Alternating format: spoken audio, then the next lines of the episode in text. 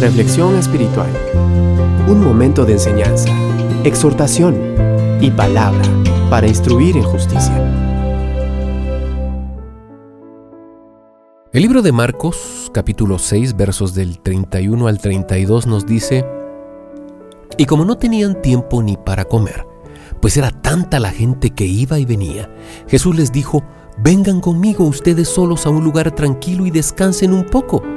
Así que fueron solos en la barca a un lugar solitario.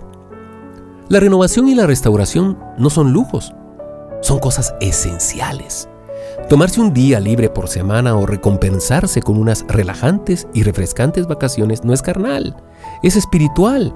No hay absolutamente nada envidiable ni de espiritual en un infarto en una crisis nerviosa, ni un horario repleto es necesariamente señal de una vida productiva. ¿Cómo anda tu vida? Hagamos una breve evaluación. Detente lo suficiente como para repasar y reflexionar.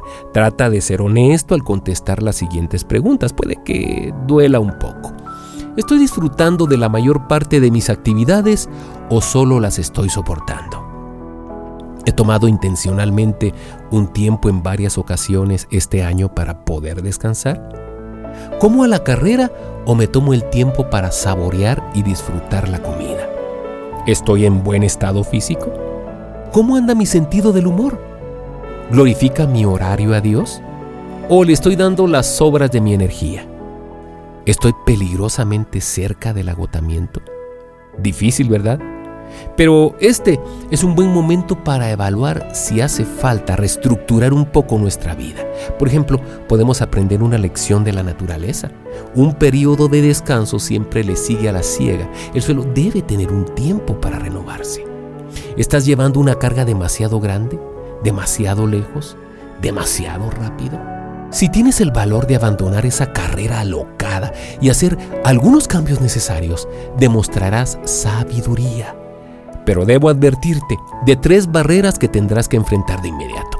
En primer lugar, un falso sentimiento de culpa al tener que decirle que no a la gente que solías decirle siempre que sí. En segundo lugar, hostilidad y falta de comprensión de parte de los demás. La mayor parte de la gente no comprenderá tus nuevas decisiones ni tu ritmo desacelerado, especialmente las que están en el mismo error que has abandonado.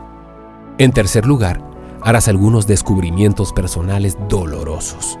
Al no llenar cada momento con otra actividad más, pronto empezarás a verte como realmente eres. Y no te gustarán algunas cosas que observarás, cosas que alguna vez contaminaron tu vida tan ocupada. Pero dentro de poco, dentro de muy poco tiempo, superarás esta etapa y estarás en camino de una vida más feliz, más saludable, más libre, más realizada. Además, volverás a poner en perspectiva tu búsqueda del carácter maduro. Es obvio que todo este asunto del descanso y de la renovación de tomarse tiempo libre y relajarse puede ser llevado por algunos a un extremo ridículo. Estoy consciente de ello, pero por cada persona que llega a ese extremo de estancamiento, hay miles que tienen una batalla mucho más grande con el agotamiento. Ninguno de los dos extremos es correcto. Los dos están fuera de foco.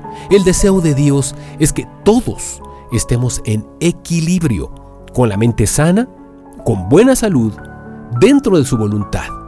¿Lo estás tú?